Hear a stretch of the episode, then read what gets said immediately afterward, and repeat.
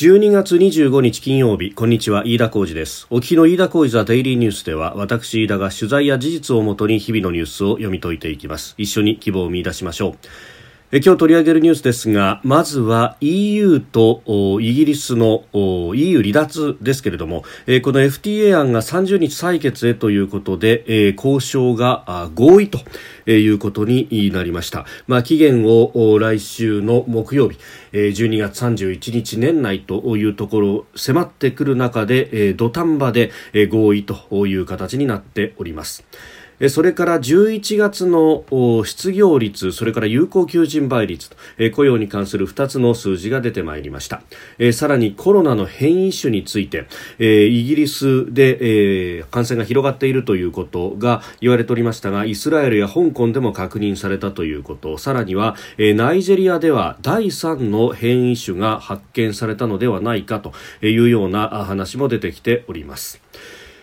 えー、収録しておりますのが12月25日日本時間の夕方5時15分を過ぎたところです。すでに東京の市場は閉まっております。日経平均株価の終値昨日と比べ11円74銭安。2万6656円61銭で取引を終えております。新型コロナ感染拡大変異種などなどそれからアメリカの追加経済対策について、まあ、あの民主党と共和党の中で議会では合意したんですが最後トランプさんが署名をしないということで不透明感が漂ったということで、えーまあ、その辺で審理を冷やしたんですが一方で、えイギリスと EU の EU 離脱の交渉というものが妥結をしたというようなことで、まあ、あの売りと買いが交錯するような形になりました。まあ、クリスマスで市場参加者少なく商いも細っていたということで、まあえー、小幅な値動きにとどまったということであります。えさて、その EU とイギリスの間の、えー、EU 離脱をした後どうするか、まあ、このまま何もなしだと、えー、自由貿易協定などがなくですね、え、WTO のルールというものはベースとして、え、ありますんで、まあ、そこに落ち着くかと言われていたところですが、え、FTA など将来関係をめぐる交渉合意ということになりました。まあ、一番最後まで残っていたのが、え、イギリスの海域での EU の漁船の漁業権の問題についてというところだったんですが、まあ、これれ、かなりのところで EU 側の漁業の漁漁家の方々の権利を認めたということで、えー、妥結に持っていったということなんですが、まあ、イギリス国内の漁業団体は譲歩しすぎだということで不満を表明しているということだそうです、えー、ただイギリス議会は30日に協定案を批准するか採決をする方針でここには最大野党の労働党も賛成に回る方針だということですので、まあ、FTA なしは回避されるのではないかと、えー、いうことであります。まああのただ保守党の中の強硬派であるとかあるいは UKIP と呼ばれる、えー、独立党というところを強硬な離脱派からは批判をされているということで、まあ、ジョンソンさん、えー、その後の、まあ、政権運営はちょっとどうなるかわからないというところで、えー、ありました、まあ、ただあの今この状態で、えー、イギリスのねあの国内はコロナがかなり蔓延していると、まあ、正直な話それどころじゃないと。いうような、まあ、話もあったわけでありますので、まあ、その辺で、まあ、EU との関係というのは、まあ、ある程度ここで断ち切ることができるというふうに、まあ、あかなりねええーまあ、譲歩する形ではあったけれどもとりあえず落ち着くところに落ち着いていくということになるのかということです。で、まあ、今後のイギリスがどうなっていくかということですけれども、まあ、あのもちろんね、えー、アメリカやあカナダといったアングロサクソンの国々、まあ、いわゆるファイブアイズという国々との連携はより強めていく形になるでしょうしまたあのインド太平洋地域についての興味というのはかなり示していて、えー、新しく作る空母の、まあ、世界一周のような航海、えー、そこでは日本にも来て日本と合同の演習も来年するというような話も出てきておりますしまたあのここ数年ずっと取り沙汰されてますけれども、えー、東洋艦隊を再び作ってでそれを根拠地としてブルネイだとかシンガポールだとかに、えー、艦艇を置くなんていう話もまあ出てきていると。えーまあまあ、まだ報道ベースというところですけれども、まあ、あかなりそういうところに、まあ、あの海を回避してつながっていく国々との連携というのをより深めていくと、まあ、その一環として東アジアというところにも出てくるのではないかということが言われております。まあ、あの今後はね、えヨーロッパとの関係というのは少し引いた形で見ていくということになります。で、一方でヨーロッパの側も、えー、この間インドが、あごめんなさい、えドイツがインド太平洋戦略を打ち出したり、まあ、フランスはすでにそういったものを打ち出して、かつ、えー、強襲揚陸艦等々もですね、えー、太平洋海域にも、まあ、あそこはあの海外領土が、えー、ニューカレドニアなどなど、えー、南太平洋にありますんで、えー、利害関係があるんだということで、まあ、あその辺の興味関心というものを強めてきていると。いうことがあります。まあ、あのアジアにとっては、まあ、この、ねえー、EU 離脱、まあ、落ち着いてくれればこの先は見通しやすくなりそして、えー、興味はあ東アジアに移ってくると、まあ、世界中のこう興味がこう集まってくるということは、まあ、あ特に自由で民主主義法の支配というもの自由で開かれたインド太平洋というものを打ち出している我が国にとっては、えー、悪いことではないと。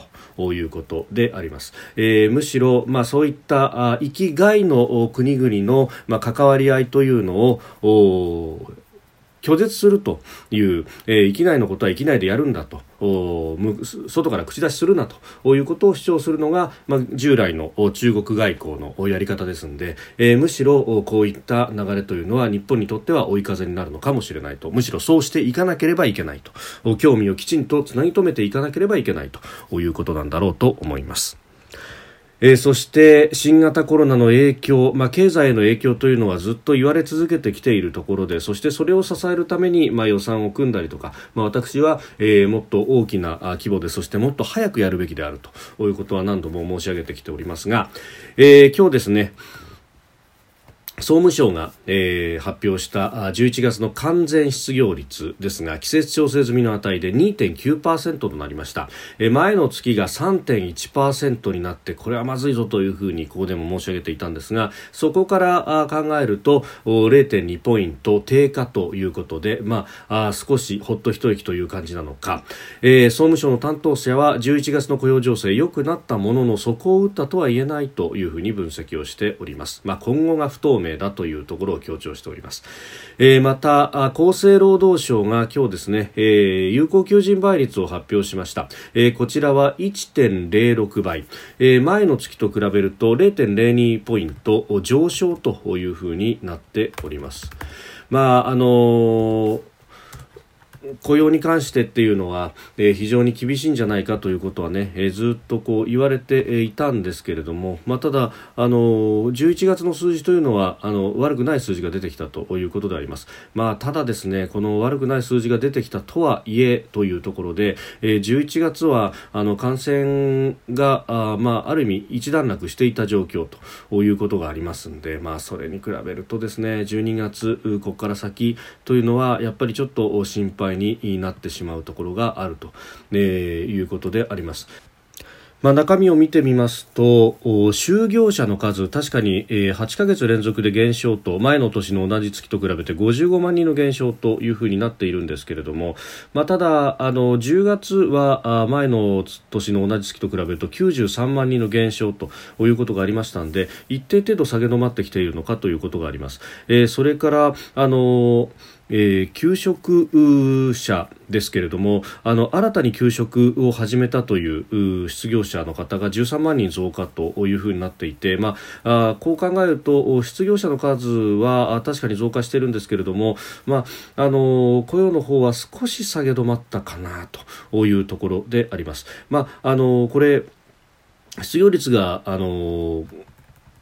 改善するっていうのは、まあ、2つの要素があって結局これって完全失業者の数を労働力人口で割ってその数字をに100を書いたものが、えー、完全失業率になるということなんで、えー、もちろんですね分母の完全失業者が増えるということになると数字は悪化するんですが、えー、もう一つですね労働力人口が、えー、減っていくということでも、まああのー、これ、えー、値としては数字はまあ大きく出てしまうと。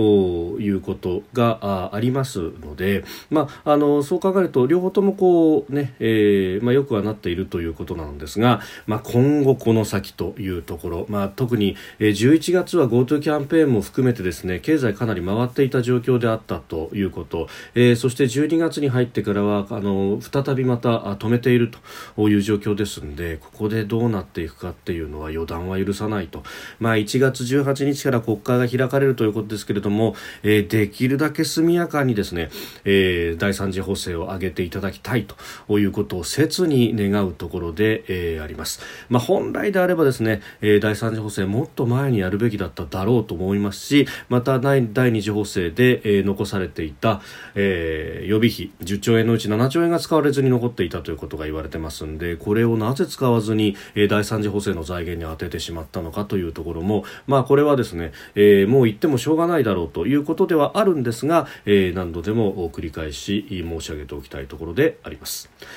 えー、それからコロナの変異についてですねイギリスで確認された感染力の強い新型コロナウイルスの変異種ですが、まあ、これが世界的に広がっている可能性というのが浮上してきました、まあ、ヨーロッパ各国で見つかったというようなことが出てきていてドイツでも見つかったなんてことが出てきていたんですが、えー、さらにですねかかなり遠く離れて、イスラエルであるとかあるいはアジアでは香港などでも、変異種の感染例が新たに把握されたということであります。イスラエルの保健省は4例の変異種を確認したと、えそれから香港でもイギリスから帰国した留学生2人から見つかったということであります。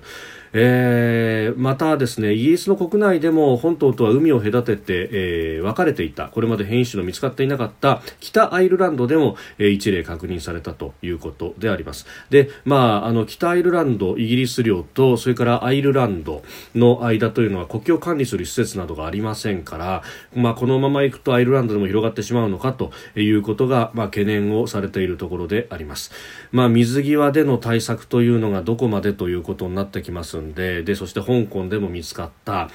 まあ、この先を考えると、まあ、日本にも入ってくる可能性というものは、えー、考えなければいけないし、ここで国境の壁を、えー、イギリスだけではなく、えー、上げておく必要がありそうだと。いうことであります。えー、あるいはですね、えー、これをじゃあ、あの、上げずにやるんだということであるならば、まあ、あの、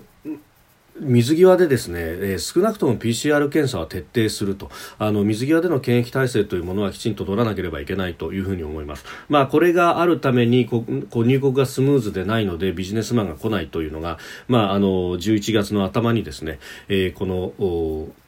一部ビジネス目的であるとかああるいは感染が蔓延しているのが落ち着いた、えー、国々からのビジネス渡航に関して、えー、緩めると要件を緩めるということの、まあ、一つの理由だったわけですけれども、まあ、あの当時はまだこの変異種がなかったところが変異種が出てきたということですからこれはあの柔軟に、えー、検疫の体制というものを見直すべきではないかというふうにも思います。またあの国内を見てもですね、まあ、あの新型コロナで、えー、感染は確かにしている人はものすごく増えていると。今日も884人東京都というような数字が出てきて、えー、おりますが、えー、一方で、えー、ほとんどのというか、まあえーかなりの割合の人たちが、えー、軽い症状で、まあ、住んでいる、えー、あるいは無症状の人もいるというところ、まあ、これをですね、えー、全員隔離という形の第、えー、2類相当という、えー、感染症の取り扱いで果たしていいのかというのが1点、えー、そして、まあ、そういったことを続けるのであれば、えー、コロナの病床というものをこれ増やしていかなければいけないと、えー、今は、まあ、あの民間の病院と、まあ、公立の病院はもちろんやってますけれども民間の病院でも、まあ、手を挙げたところが、えー、受け入れるという形になっています。というのもやっぱりマンパワーもとてもかかるしそしてコロナの患者を受け入れてるということになると他の患者さんが敬遠するなどなどの理由で、えー、経営を考えるとおいそれと手を挙げることができないという民間の病院ももちろんあるわけであります、えー、今日あたりですね田村厚生労働大臣が、えー、重症者受け入れ1人当たり1500万円の補助金を支払うというようなことも出ておりますけれども、えー、このまあ、そういうですね今のところは、まあ、日本は8割が民間病院で占めているということがありますので、えー、お願いベースで行くしかないというようなこともですね、えー、今後有事というものを考えると、えー、今の状況のままでいいのかというところもまた考えどころではないかと思います。飯田浩司ザデイリーニュース月曜から金曜までの夕方から夜にかけてポッドキャストで配信しております。番組ニュースに関してのご意見感想飯田 TDN アットマーク Gmail.com までお送りください。飯田浩司ザデイリーニュースまた来週もぜひお聞きください。飯田浩司でした。